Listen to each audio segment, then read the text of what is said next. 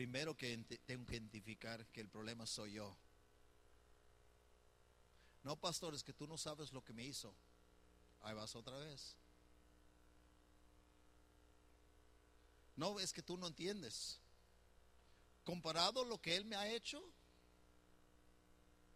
ahí vas otra vez. No estás argumentando conmigo. Me estás diciendo, a, mí no me afecta que tú me digas eso, porque yo en la carne yo soy igual como tú. Y si tú me explicas lo que tu esposo está haciendo, yo te voy a decir, déjalo. ¿Por qué aguantas tanto? Pero ustedes no están aquí de escuchar de un hombre. Amén. Ustedes están aquí porque hay un Dios en el cielo que hace tiempo atrás, si eres salva, te salvó. Y de acuerdo a la Biblia, Él mora en tu corazón. La Biblia dice que es el consolador. ¿Y qué hace un consolador? Consuela. ¿Y somos, sabes cómo consuela? Haciéndote mirarte en el espejo como el problema. Pero ¿sabes por qué no queremos aceptar eso? Porque somos llenos de nosotros. O sea, somos egocéntricos. Nunca vamos a tener buena comunicación en nuestros matrimonios si primero no nos damos cuenta de lo que Dios nos quiere enseñar. Y Dios nos quiere enseñar que mis problemas comienzan en el interior, o sea, vienen de mí, de mis pasiones, de mis emociones. Esa palabra pasión está hablando de tus emociones, hermana. Está hablando de ese sentimiento que tú tienes, que yo tengo, porque también los hombres los tienen y basada en eso, nosotros comenzamos a tener conflictos. la Biblia nos manda que examinemos a nosotros mismos, pero somos malos para examinarnos a nosotros mismos, pero muy buenos a examinar a todo el mundo.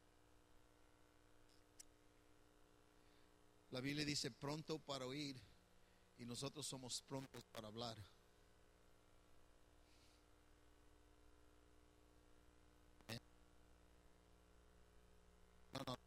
ahora me vas a escuchar a mí.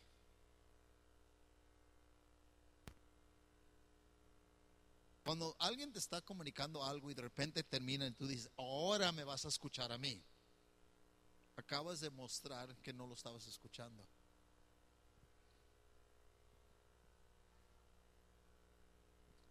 ¿Y por qué? Porque el problema no está en ti, está en él. está en Él. Pues diga lo que diga, pastor, a mí no me vas a convencer, el problema es de Él. Ahí vas otra vez. ¿Por qué no puedo arreglar estos asuntos? Pues te queremos ayudar. ¿De dónde vienen las guerras? De ti. Olvídate de todo lo que ha pasado, todo lo que ha dicho, todo lo que va a ser en este segundo, en este momento que estamos aquí. Piensa de dónde vienen las pasiones, vienen de mí. ¿De dónde vienen los problemas? Vienen de mí. No de ti.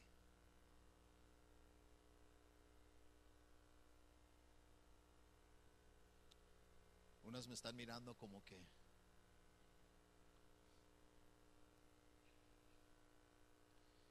Y por eso estamos como estamos. Porque no queremos escuchar la verdad. Preferimos creer una mentira del diablo y distorsionar la realidad de nuestras vidas. Y por eso nuestras vidas se quedan donde están y no avanzamos y no cambiamos y todo sigue igual. ¿De dónde vienen los conflictos? vienen de las opiniones. ¿Has tenido una opinión sobre algo y tu esposo tiene otra opinión? Y cuando menos piensan, están tratando de convencerse uno al otro de su propia opinión. ¿Y qué causa conflictos? ¿De dónde vienen los conflictos? De las opiniones. En este cuarto ahorita, si yo quisiera causar un conflicto ahorita, lo único que tuviera que hacer yo es hacer una pregunta en general y comenzar desde la primera hermana que está sentada aquí a mi derecha y decir, hermana, ¿qué opina usted de lo que yo acabo de decir? Y ir a la siguiente hermana y la siguiente hermana y, y si me la llevaría así, al llegar a la última hermana acá, encontraríamos multitud de opiniones y lo que encontraríamos es que tú te ibas a encontrar y señalar a las personas que piensan como tú y te ibas a identificar con ellos y cuando menos pensaba, si yo les dijera todos pónganse de pie y comódanse donde están cómodos, correrían a los que tienen la misma opinión que tú. Y se causa la división. ¿De dónde vienen las guerras? De las opiniones porque nos sentimos como que nos están atacando cuando no piensan como nosotros. Y por eso hay conflictos. Porque decimos, pues yo tengo la razón. Amén. Yo tengo la razón. Y mi opinión es que tú estás mal, no, mi opinión es que tú estás mal y, trabajas con los dos y uno dice no. Y, uno como, como ministro, lo único que yo puedo hacer es ir a la Biblia y la Biblia me dice, necesitas tú ver dónde estás delante de Dios y tú también tienes que ver dónde estás delante de Dios y cada uno no quiere ver dónde ellos están delante de Dios, ellos quieren ver dónde está su cónyuge delante de Dios. Y tenemos conflicto porque nadie quiere mirarse sí mismo. La siguiente cosa que causa problemas, prioridades. Prioridades. Ahora me voy a usar como ejemplo. Yo tengo prioridades que mi esposa no tiene. Y a veces causa conflictos. Yo soy ex militar. A mí me encanta estar en, los lugares donde debo estar a la hora que debo de estar. Y es más, no solo a mí me entrenaron que si tienes que estar en un lugar a las 6 de la tarde, me entrenaron que tengo que estar yo ahí a las cinco y media, una media hora antes, si no, ya estoy tarde. Solo tengo en mi sangre porque así fui entrenado. Mi esposa no tiene esa enseñanza. Amén. Y a veces causa conflicto. Tenemos que estar en un lugar a las seis, ya son las seis con cinco, y yo estoy bien estresado porque tengo que estar ahí en 25 minutos. Y ella está diciendo, ¿qué traes? Cálmate, no es para tanto. Por eso tenemos ya dos carros, yo me voy temprano.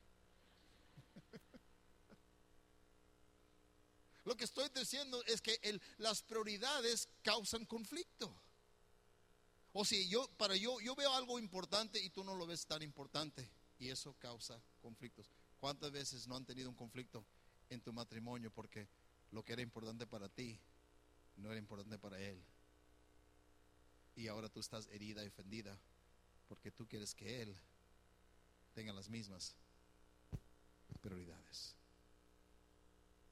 Opiniones, prioridades causan conflicto, pero no solo eso, déjales doy otra.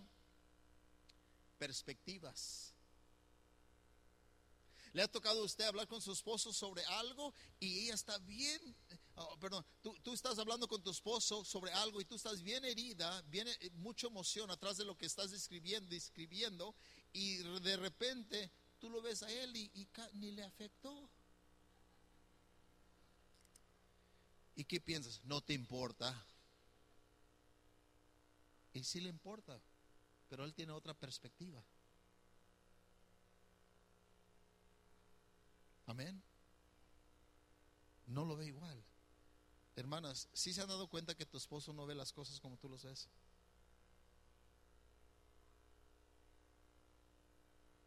Estamos todos aquí sentándonos, escuchamos allá afuera gente gritando y un perro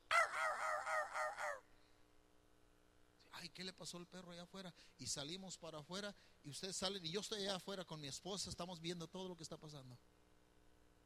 tú vienes conmigo y dices, pastor, ¿qué pasó? Pues acaban de matar un perro.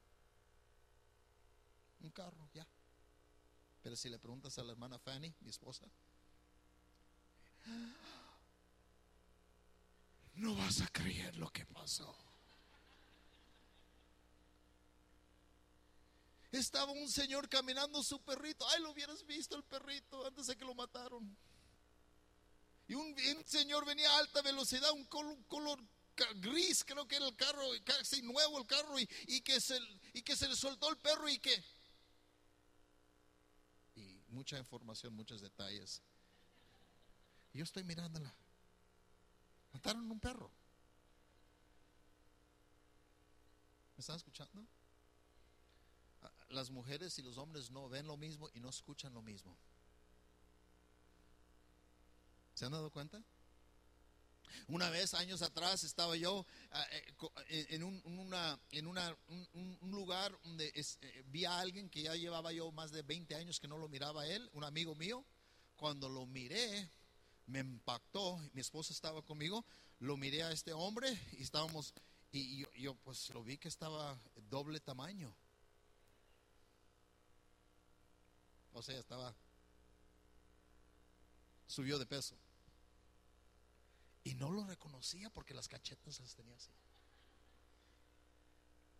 Y lo vi, yo pues bromeando con él, así como hombre, y mi esposa está ahí. Y, ay, ¿qué te pasó? ¿Qué te comiste? Y, y él se está riendo conmigo y todo lo demás. Y horas después estoy con mi esposa solas y dice, no puedo creer lo que dijiste. Pues, yo pensé, ¿qué dice? ¿Qué hice? ¿Qué hice?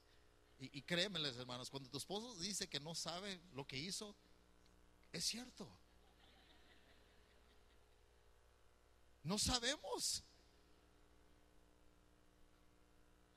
Ustedes piensan que estamos mintiendo, ¿verdad? No, es no, no. Tú sabes lo que hiciste. Tú sabes lo. ¿Qué hice? ¿Qué hice?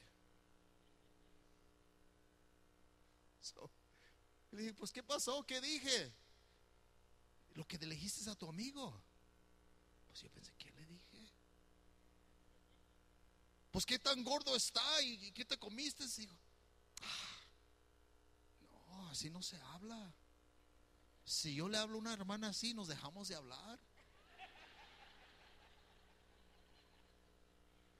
¿Me están siguiendo, hermana? O sea, el hombre y la mujer hablan muy distintamente, muy diferente, pero escúcheme bien, eso causa conflictos no nos entendemos, batallamos, luchamos.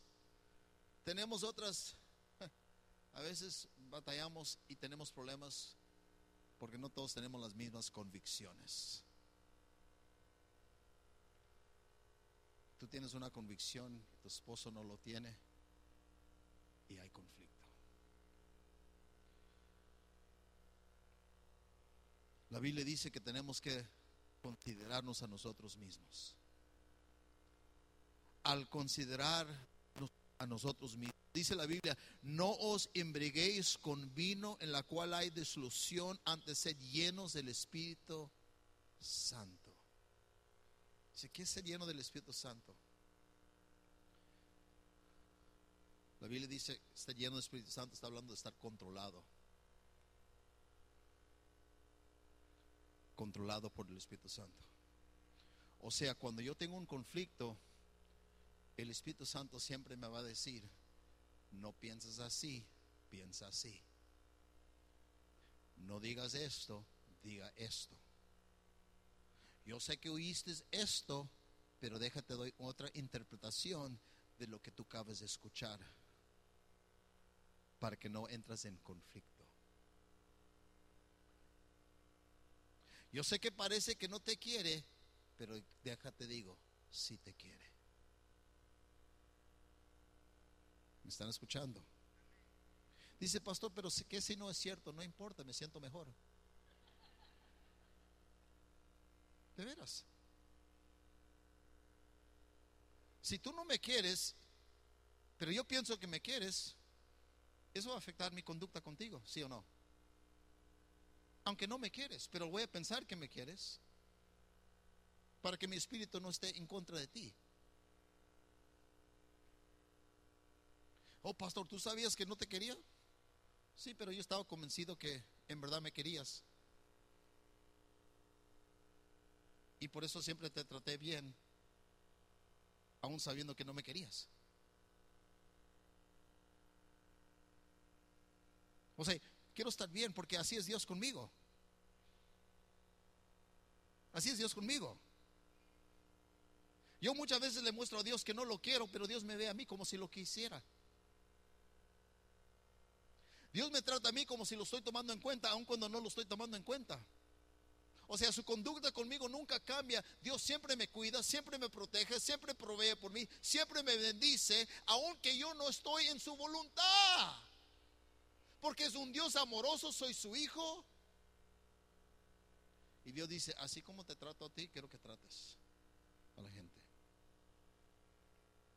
O sea, no tratas a tu esposo bien porque lo merece, trátalo bien porque Dios te trata a ti bien cuando tú no lo mereces. Esa es la idea. Si entendemos eso, los conflictos pierdan su fuego. Porque tenemos la mente de